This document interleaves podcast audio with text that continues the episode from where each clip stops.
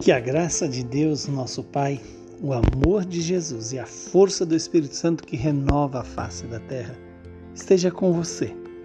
O evangelho de hoje é Lucas 17, 26 a 37.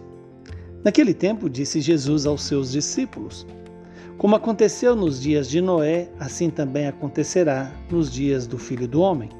Eles comiam, bebiam, casavam-se e davam-se em casamento até o dia em que Noé entrou na arca. Então chegou o dilúvio e fez morrer todos eles.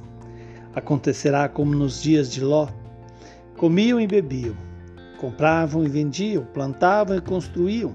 Mas no dia em que Ló saiu de Sodoma, Deus fez chover fogo e enxofre do céu e fez morrer todos.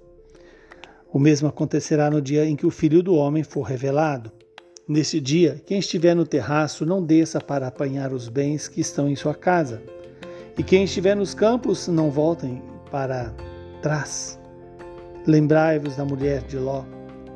Quem procura ganhar a sua vida vai perdê-la, e quem perde vai conservá-la.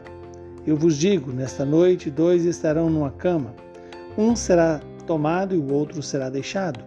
Duas mulheres estarão moendo juntas uma será tomada e a outra será deixada. Dois homens estarão no campo, um será levado e o outro será deixado. Os discípulos perguntaram: Senhor, onde acontecerá isso? Jesus respondeu: Onde estiver o cadáver, aí se reunirão os abutres. Palavra da salvação. Glória a vós, Senhor. Que esta palavra possa se cumprir nas no... em nossas vidas e em nosso favor. Estamos diante de uma palavra em que Jesus nos alerta para duas realidades fundamentais no caminho da fé. O primeiro é saber discernir o tempo presente do tempo querido por Deus. Estarmos preparados para o dia e a hora que o Senhor nos chamar. E o Senhor também nos exorta nesta passagem termos essa vigilância como sendo uma atitude de Viver a vida no cotidiano sem perder a perspectiva da vida eterna, sem perder a esperança, o zelo, cuidado com a presença de Deus entre nós.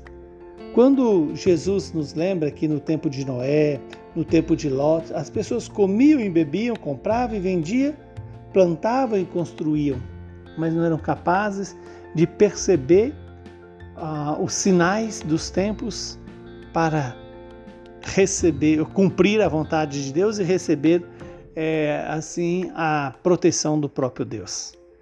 Que Deus nos conceda essa sabedoria que nos faz ver o invisível, alcançar a eternidade que está presente no aqui e no agora, mas que nos leva para além do tempo presente.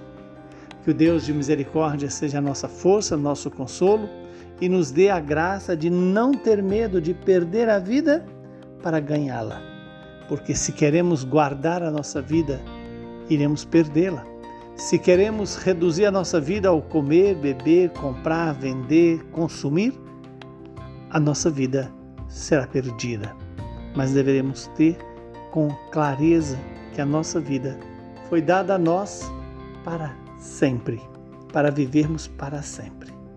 Que o Deus Todo-Poderoso nos abençoe, nos santifique, nos livre de todo o mal e nos conceda a paz. Santa Isabel da Hungria, rogai por nós.